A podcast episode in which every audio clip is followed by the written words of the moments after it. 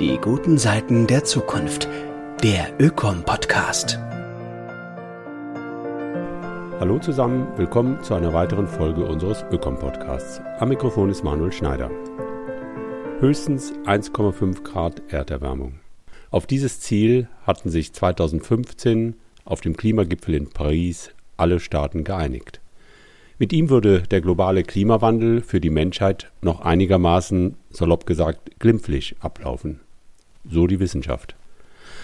Wenn man sich die aktuellen Auswirkungen vor Augen hält, die bereits die derzeitige globale Erwärmung um 1,1 Grad hervorruft, kann einem jedoch Angst und Bange werden.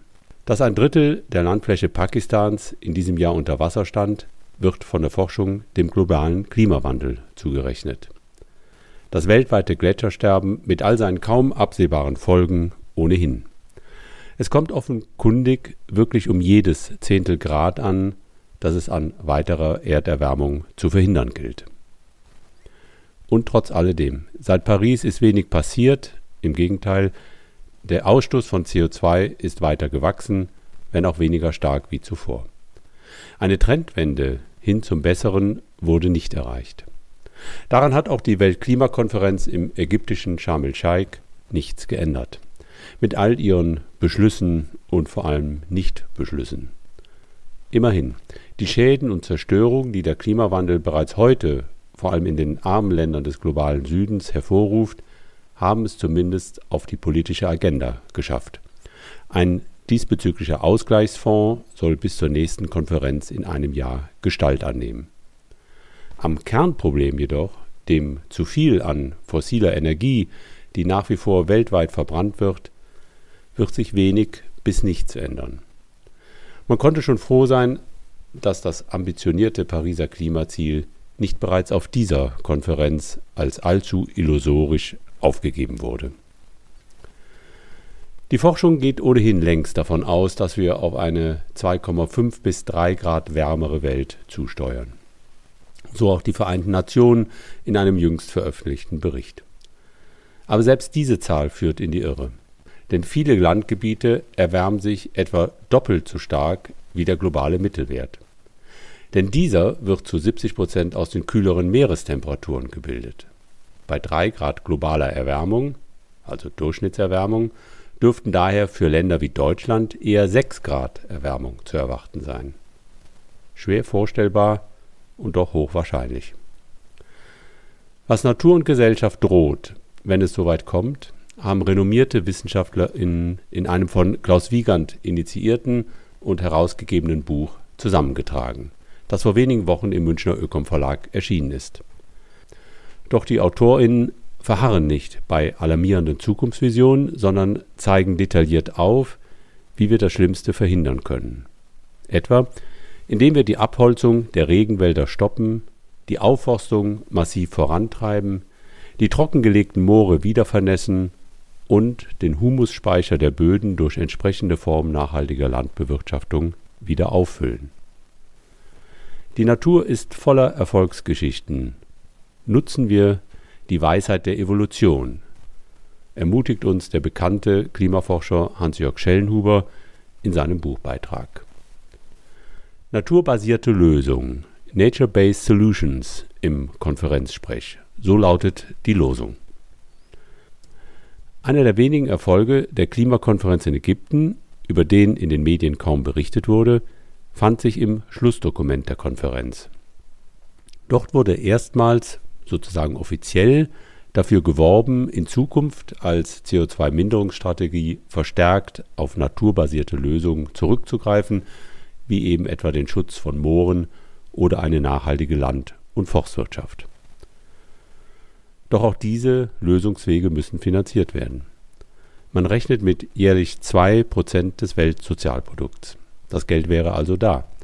Es ist nun höchste Zeit, diejenigen zur Kasse zu bitten, die auf Basis der Verbrennung fossiler Energieträger zu exorbistantem Wohlstand gekommen sind. Wie das geschehen könnte, und zwar ohne, dass die Staaten sich noch weiter verschulden, hören Sie in dem nun folgenden Essay von Klaus Wiegand mit dem Titel Drei Grad mehr, wie uns die Natur helfen kann, die drohende Heißzeit zu verhindern. Sprecher ist Werner Hertel. Die Beschreibung einer um drei Grad wärmeren Welt, wie sie in den unterschiedlichen wissenschaftlichen Beiträgen dieses Buches vorgenommen wird, zeichnet für die Menschheit eine verheerende Zukunft. In dieser Welt, in der wir es mit einer Radikalisierung des Wettergeschehens zu tun haben werden und mit Temperaturen, die über den Landflächen im Mittel sogar um bis zu sechs Grad höher sein werden, müssen wir mit schwerwiegenden Folgen für die globale Landwirtschaft rechnen, mit massiven Schäden an den weltweiten Infrastrukturen und erheblichen Beeinträchtigungen oder gar Zerstörungen großer Ökosysteme. Der überwiegende Teil der Menschen wird von nie dagewesenen Einschränkungen ihrer Lebens- und Überlebensbedingungen betroffen sein, unzählige werden ihr Leben verlieren, südlich der Sahara werden unbewohnbare Regionen entstehen und Millionen von Menschen zur Migration zwingen. Als Klimaflüchtlinge werden sie vor allem Europa zum Ziel haben. Anders als heute wird ihnen die Mittelmeerregion keine neue Heimat sein, zunehmende Trockenheit und Dürren werden auch dort zu Versteppung führen. Die materiellen volkswirtschaftlichen Schäden in dem hier skizzierten Drei-Grad-Szenario übersteigen jährlich zehn Prozent des Weltsozialproduktes. Heute wären das sieben Billionen Euro. Bei früheren globalen Krisen, deren wirtschaftliche Schäden weit geringer waren, setzten an deren Ende längere Erholungsphasen für die Weltwirtschaft ein. Bei den zukünftigen, klimabedingten Krisen wird das dramatisch anders sein. Die zeitlichen Abstände zwischen den Krisen werden immer kürzer werden, bis die Belastungen für die staatlichen Haushalte und Unternehmen so anwachsen, dass nach und nach ganze Volkswirtschaften implodieren und letztendlich die Gefahr besteht, dass die Weltwirtschaft zusammenbricht. Schon jetzt lässt sich erahnen, zu welchen Gewaltkonflikten und Kriegen es in der wachsenden Konkurrenz um die immer knapper werdenden Ressourcen kommen wird. Was wird erst passieren, wenn der mögliche wirtschaftliche Kollaps eintritt? Von nichtlinearen Effekten und dem Eintreten von Kipppunkten im Klimasystem haben wir dabei noch gar nicht gesprochen. Sie können dazu führen, dass der Meeresspiegel noch viel stärker und schneller ansteigt oder die Atlantikzirkulation zusammenbricht. Was das für die Existenz der Menschheit bedeutet, kann niemand genau vorhersagen, aber mit großer Wahrscheinlichkeit werden Milliarden von Menschen verhungern, verdursten oder durch kriegerische Auseinandersetzungen ihr Leben verlieren. Die momentane Entwicklung zeigt, dass ein weltweites Drei-Grad-Szenario immer realistischer wird ein Überschreiten gefährlicher Kipppunkte in den Bereich des Möglichen kommt, es sei denn, wir steuern dagegen, sofort und entschlossen. Das verbleibende Zeitfenster wird immer enger, denn nicht nur Umfang und Wirksamkeit der sofort zu ergreifenden Maßnahmen, sondern auch die Zeit ist ein entscheidender Faktor im Kampf gegen die ungebremste Erderhitzung. Anfang August 2022 Knapp vier Wochen nach Erscheinen unseres Buches Drei Grad mehr veröffentlichte Luke Camp von der Cambridge University mit führenden Klimatologen einen Aufruf mit dem Titel Climate Endgame. In ihm wird dem Weltklimarat vorgeworfen, sich bisher so gut wie gar nicht mit den Folgen einer Erderwärmung von drei Grad, auf die wir ohne dramatische Kurskorrekturen zulaufen, auseinandergesetzt zu haben sich einer Zukunft mit beschleunigtem Klimawandel zu stellen, während man blind für Worst-Case-Szenarien ist, sei, so Kemp, bestenfalls naives Risikomanagement und schlimmstenfalls tödlich dumm. Die Wissenschaftler fordern ein Sondergutachten zu diesem Thema. Unser Buch befasst sich genau mit Themen dieses Aufrufs. Die Beschlüsse zum Pariser Klimaabkommen aus dem Jahr 2015 sind aus heutiger Sicht unzureichend und bedürfen dringend der Nachbesserung und Ergänzung. Dieser Klimavertrag muss nichts weniger leisten, als die verfehlte Klimaschutzpolitik der letzten zwei Jahrzehnte zu korrigieren und gleichzeitig neue Herausforderungen meistern. Hierzu gehören die weitere Zunahme der Weltbevölkerung bis 2050 um etwa zwei Milliarden Menschen und vor allem der wirtschaftliche Aufstieg weiterer zwei Milliarden in den Schwellenländern. Eine Verdoppelung des Weltsozialproduktes bis zum Jahr 2050 gegenüber heute ist daher unvermeidlich. Dieser neue Mittelstand wird einen Lebens- und Konsumstil anstreben, der ebenso verschwenderisch ist wie der der reichen Industrienationen. Nicht zuletzt die damit verbundene energiereichere Ernährung vor allem der Verzehr von mehr Fleisch wird dadurch weiter zunehmen. Es wäre blauäugig anzunehmen, dass es gelingt, dieses Wirtschaftswachstum vom Ressourcen- und Energieverbrauch absolut zu entkoppeln. Das zusammengenommen überfordert das Pariser Abkommen in seiner jetzigen Ausgestaltung. Die beiden Hauptsäulen Effizienzsteigerungen und der Umstieg auf erneuerbare Energien können meines Erachtens nicht so schnell und weitreichend nachgeschärft werden, um das Ziel des Vertrages zu erreichen. Sie sind notwendig, ganz zweifellos, aber eben nicht hinreichend. Neben den beiden beschriebenen Hauptsäulen des Pariser Klimaabkommens muss daher zügig die dritte Säule, die sogenannten naturbasierten Lösungen Nature-Based Solutions umgesetzt werden, die ebenfalls im Pariser Vertrag vorgesehen sind. Diese sollen die CO2-Emissionen, die durch die globale Waldzerstörung freigesetzt werden, auffangen und Negativemissionen ermöglichen. Die Wiedervernässung der Moore ist eine dieser Lösungen, da sich trockengelegte Moore zur Gewinnung von Torf und landwirtschaftlichen Flächen als ökologisches Desaster und eine der schlimmsten CO2-Quellen in der Landwirtschaft entpuppten. Die dadurch verursachten CO2-Emissionen liegen weltweit inzwischen jährlich bei knapp zwei Milliarden Tonnen. Die mehr als dringliche Wiedervernässung degradierter Moore findet dennoch als Klimaschutzmaßnahme im öffentlichen Diskurs erst seit wenigen Jahren Beachtung.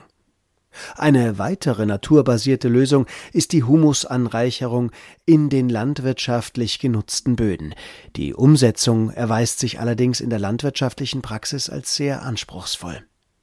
Zu wenig Aufmerksamkeit erhielt bislang eine weitere potenzielle Kohlenstoffsenke, zur Stabilisierung des Klimas fordert Hans-Joachim Schellenhuber eine Wende im Bausektor ein und zur Rückkehr zum Holzbau auf. Dieser böte die Chance, sowohl CO2 langfristig zu speichern, als auch zwei energieintensive CO2-Emittenten im Gebäudesektor, Stahl und Zement, messbar zu reduzieren. Rund 40 Prozent der Treibhausgase werden bei Bau und Nutzung von Gebäuden emittiert. Hier muss Holz aus nachhaltiger Waldbewirtschaftung weltweit zu einem wichtigen Baustoff der Zukunft werden. Absolute Priorität unter den naturbasierten Lösungen hat aber ein möglichst rascher Stopp der Abholzung der Regenwälder. Dieser Stopp würde die jährlichen menschenbedingten CO2-Emissionen um fast 4,7 Milliarden Tonnen reduzieren. Alle öffentlichen und privaten Gelder haben es in den letzten 20 Jahren aber nicht geschafft, den Prozess der Abholzung signifikant abzubremsen. Die Vernichtung der Regenwälder geht unvermindert weiter. Was sind die wesentlichen Ursachen für dieses Scheitern? Den Schwellen- und Entwicklungsländern fließt aus der Weltwirtschaft ohne große Formalitäten jährlich viel Geld für die abgeholzten Flächen zu, auf denen im Wesentlichen Palm- und Sojaplantagen angelegt werden oder Großrinderzucht betrieben wird. Darüber hinaus ist der Handel mit tropischen Edelhölzern immer noch ein hochlukratives Geschäft. Die Regierungen rechtfertigen ihre Aktivitäten mit der Armut ihrer Länder. Sie ignorieren sowohl die längerfristigen katastrophalen Folgen als auch die Endlichkeit dieser Vorgehensweise. Erfolgreich wird man daher die Abholzung nur stoppen können, wenn die Weltgemeinschaft bereit ist, diesen Ländern den dadurch entstehenden Ertragsausfall zu ersetzen. Ein wichtiger Schritt ist, einen besseren rechtlichen Rahmen für den Walderhalt zu schaffen.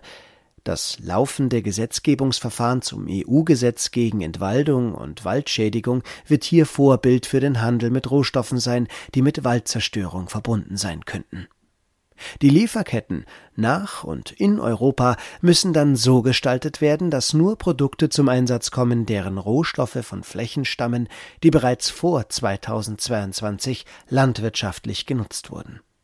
Es gibt derzeit keine verlässlichen Zahlen über den Einnahmeverlust der Schwellen- und Entwicklungsländer bei einem Stopp der Abholzung.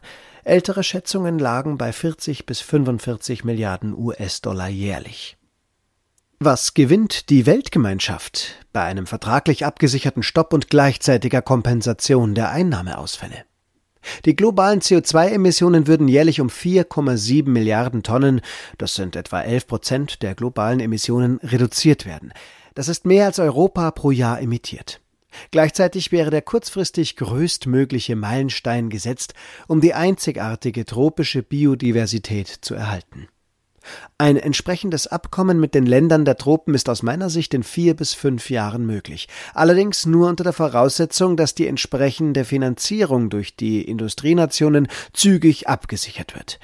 Ein alternativer Weg, CO2-Einsparungen so kurzfristig und in vergleichbarer Größenordnung und zudem sozialverträglich, zusätzlich über die beiden Hauptsäulen des Vertrages zu erzielen, existiert nicht. Und es gibt auch keinen, der sich so leicht umsetzen lässt. Denn wir müssen dazu im Grunde nichts tun. Wir müssen etwas unterlassen, indem wir das Abholzen sofort stoppen. Wie aber ließen sich diese Maßnahmen finanzieren? Nun, zunächst sollten Regierungen ihren Blick auf mögliche Umschichtungen in ihren Haushalten richten. Hier bietet sich an, die direkten und indirekten Subventionen in fossile Energieträger von jährlich etwa 500 Milliarden US-Dollar zu streichen die 1500 Milliarden US-Dollar aller Militärhaushalte zu reduzieren, sowie die Steuerschlupflöcher für hohe Einkommensbezieher allein in Deutschland geht man von über 80 Milliarden Euro jährlich aus, zu schließen. Die geopolitische Neuausrichtung der Welt führt gegenwärtig zu Steigerungen der Militärausgaben. Sie zu senken, wird auf massive Widerstände stoßen. Aber auch die Reduzierung der Subventionen in die fossilen Energieträger ist vor allem in den Ländern des globalen Südens aus sozialpolitischen Gründen nicht kurzfristig umsetzbar. Da wir beim Klimawandel nur noch ein knappes Zeitfenster haben, muss allein schon deshalb der Fokus kurz- und mittelfristig auf den Steuerbereich gerichtet werden werfen wir daher den Blick auf zwei Steuerarten, die für Deutschland sinnvoll wären, weil sie sowohl hinsichtlich ihres Volumens Bedeutung haben, als auch eine notwendige soziale Korrektur erlauben die Finanztransaktionssteuer und die Erbschaftssteuer. Beide Steuern sollten in einen neu zu gründenden Staatsfonds fließen, der ausschließlich für Klima- und Infrastrukturinvestitionen genutzt werden darf. Der Wissenschaftliche Beirat für globale Umweltveränderungen der Bundesregierung WBGU hat den G20-Staaten in einem Sondergutachten bereits 2016 vorgeschlagen, Zukunftsfonds einzurichten, sogenannte transformative Staatsfonds. Obwohl sich für die G20-Staaten damit neue Handlungsspielräume eröffnen würden, sind diese Vorschläge von der Politik bis heute leider nicht aufgegriffen worden. Wenn wir verantwortungsvoll handeln wollen, kommen wir an diesen Staatsfonds jedoch nicht vorbei. Denn das für den Klimaschutz notwendige Investitionsvolumen ist über den bisherigen Umfang hinaus weder aus den laufenden Staatshaushalten finanzierbar noch über allgemeine Steuererhöhungen. Auf keinen Fall dürfen die zukünftigen Klimaaufwendungen durch neue Schulden finanziert werden, denn die Schulden aller Staaten betragen inzwischen bereits 300 Prozent des Weltsozialprodukts. Schauen wir uns nun an, wie ein solcher Staatsfonds aufgebaut und finanziert werden kann. Zunächst zur ersten Finanzierungsquelle, der Finanztransaktionssteuer. Bei der Finanztransaktionssteuer geht es um eine minimale Umsatz- oder Mehrwertsteuer im Finanzbereich. Wer heute Nahrungsmittel und Bücher kauft, zahlt 7% Mehrwertsteuer, auf nahezu alle übrigen Käufe 19%. Wer Aktien oder Anleihen erwirbt oder im Hochfrequenzhandel investiert oder spekuliert, zahlt keinen Cent. Ein Gutachten des Deutschen Instituts für Wirtschaftsforschung aus dem Jahre 2015 kam zu dem Ergebnis, dass eine Steuer von 0,1 Prozent auf Aktien und Anleihen und 0,01 Prozent im Hochfrequenzhandel dem Staat jährlich etwa 40 Milliarden Euro an zusätzlichen Steuereinnahmen brächte. Bei einem Alleingang Deutschlands würden durch Verlagerung dieser Geschäfte in andere Länder jedoch nur etwa 14 Milliarden Euro verbleiben. Zweite Finanzierungsquelle für den Staatsfonds wäre die Erbschaftssteuer. Sie ist in Deutschland eine Ländersteuer. Um sie für den skizzierten Staatsfonds nutzen zu können, müsste verfassungsrechtlich geklärt werden, unter welchen Voraussetzungen das möglich wäre. In Deutschland hat der jährliche Erbübergang eine Größenordnung von 300 bis 400 Milliarden Euro erreicht. Das absolute Steueraufkommen daraus lag in den letzten Jahren zwischen 6 und 8 Milliarden Euro, also bei rund 2,5 Prozent. Diese Steuer verdient ihren Namen nicht. Das beruht im Wesentlichen darauf, dass das Vermögen vor allem im Betriebsvermögen liegt, das bei der Versteuerung nicht berücksichtigt wird, wenn die begünstigten Erben für eine Mindestdauer von fünf oder sieben Jahren die Beibehaltung der bestehenden Unternehmensstruktur zusagen. Dieser Umstand hat zu einer atemberaubenden Konzentration von Vermögen bei einem Prozent der Bevölkerung geführt. Dort gilt es anzusetzen. Der Freibetrag pro Person sollte jedoch zuvor verdoppelt werden, um Omas Häuschen auch weiterhin sicher vor der Erbschaftssteuer zu schützen. Das begünstigte ein Prozent der Bevölkerung sollte seinen Beitrag zu einer erfolgreichen Klimaschutz- und Anpassungspolitik leisten und gleichzeitig mithelfen, die Vermögen zu entpolarisieren. Denn ohne die Einbeziehung des Betriebsvermögens bleibt die Erbschaftssteuer ein zahnloser Tiger. Das Argument, der Mittelstand komme in ernsthafte Schwierigkeiten, wenn die Erben unverhofft bis zu 30 Prozent der Erbmasse in Cash an den Staat abführen müssten, wird gegenstandslos, wenn der Staatsfonds eine stille Beteiligung in der entsprechenden Größenordnung erhält und in dieser Höhe an der jährlichen Gewinnausschüttung beteiligt wird. Die Erben können, wie bisher der Erblasser, ihr Unternehmen ohne Einfluss des Staates weiterführen. Die Anteile können die Erben dann zeitlich unbegrenzt zu Marktpreisen vom Staatsfonds zurückkaufen. Es bleibt die Frage zu klären, ab welcher Größenordnung dies greifen soll. Der Staatsfonds soll sich nicht beim Handwerk, etwa bei Metzgern, Bäckerinnen etc. oder beim selbstständigen Einzelhandel beteiligen. Es geht um größere Vermögen, die pro Erbe beispielsweise die 10 Millionen Euro Grenze erreichen bzw. überschreiten.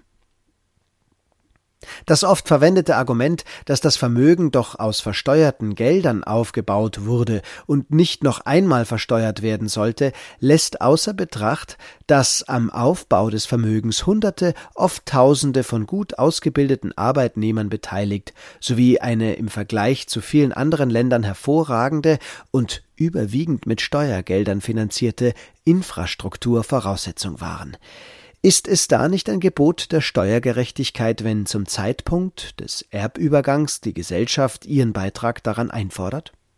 Die begünstigten Erben, die nichts oder wenig zum Aufbau des Vermögens beigetragen haben, können sich nicht ernsthaft beklagen, wenn sie in Zukunft immerhin noch 70 Prozent der Erbmasse unversteuert vereinnahmen können.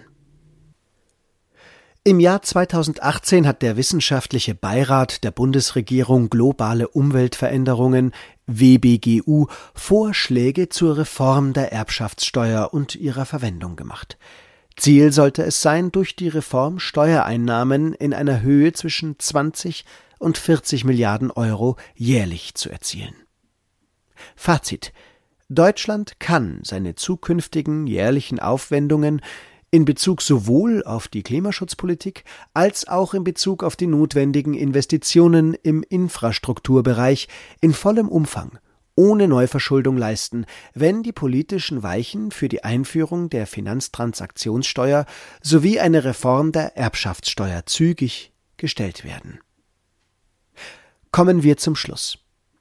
Es gab in den vergangenen 25 Jahren in der Klimapolitik nur wenige Highlights. Ein Höhepunkt war zweifelsohne der Klimavertrag von Paris, in dem erstmalig 196 Staaten die Existenz eines menschengemachten Klimawandels anerkannten und versprachen, alles zu unternehmen, die Erderwärmung auf deutlich unter zwei Grad zu begrenzen. Seitdem ist aber wieder einmal viel zu wenig geschehen. Die Klimapolitik braucht mindestens ein neues globales Aufbruchssignal, das zeigt, dass es wirklich erkennbar vorangeht. Solch ein Meilenstein wäre ein völkerrechtlich verbindliches Abkommen in den Schwellen- und Entwicklungsländern über den Stopp der Abholzung der tropischen und subtropischen Regenwälder innerhalb der nächsten drei bis vier Jahre. Die globalen CO2-Emissionen würden damit so drastisch reduziert, als würde Europa bis spätestens 2026 klimaneutral. Gleichzeitig wäre das der größtmögliche Schritt zur Erhaltung der Biodiversität. Der geschätzte jährliche Aufwand betrüge nur etwa 45 Milliarden US-Dollar. Einen vergleichbaren Schritt über die Weltwirtschaft zu realisieren, würde ein Vielfaches an Zeit erfordern, wäre wesentlich teurer und politisch kaum durchsetzbar. Aus meiner Perspektive hätte ein Stopp der Abholzung der Regenwälder die größte Chance, zügig realisiert zu werden, wenn Deutschland, wie bei den erneuerbaren Energien, die Vorreiterrolle übernehme. Entsprechend seiner Wirtschaftskraft müsste Deutschland jährlich rund zwei Milliarden US-Dollar zur Verfügung stellen und das Management der UN-Plattform The New York Declaration on Forests beauftragen, mit Staaten wie Indonesien, Ecuador, Peru oder Honduras Verträge zum Stopp der Abholzung ihrer Regenwälder auszuhandeln. Gleichzeitig sollte die Bundesregierung diese Initiative zunächst auf die Tagesordnung der EU, dann der G7 und schließlich der G20 Staaten setzen und sich engagiert für deren Umsetzung stark machen. Ein entsprechender Erfolg würde Meilensteine in der Klimaschutz und der Biodiversitätspolitik setzen und der Weltbevölkerung aufzeigen, dass endlich deutliche Fortschritte im Klimaschutz zu verzeichnen sind. Es ist daher an dieser Regierung, nun rasch den Dialog mit der eigenen Bevölkerung über die Gefahren durch den Klimawandel und eine um drei Grad wärmere Welt zu suchen. Es wäre eine Welt, die unsägliches soziales Elend, Armut und Tod für Millionen Menschen, wirtschaftliche Krisen und Zusammenbrüche politischer Systeme sowie die unumkehrbare Zerstörung ökologisch essentieller Lebensräume mit sich bringt. Dies nicht zuzulassen, haben wir alle noch in der Hand.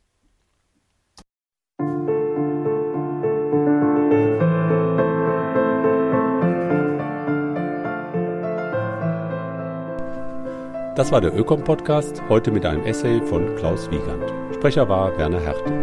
Schön, dass Sie dabei waren. Weitere Infos, wie zum Beispiel das Manuskript zum Nachlesen, finden Sie in den Show Notes oder unter www.ökom-verein.de. Danke fürs Zuhören und bis zum nächsten Mal.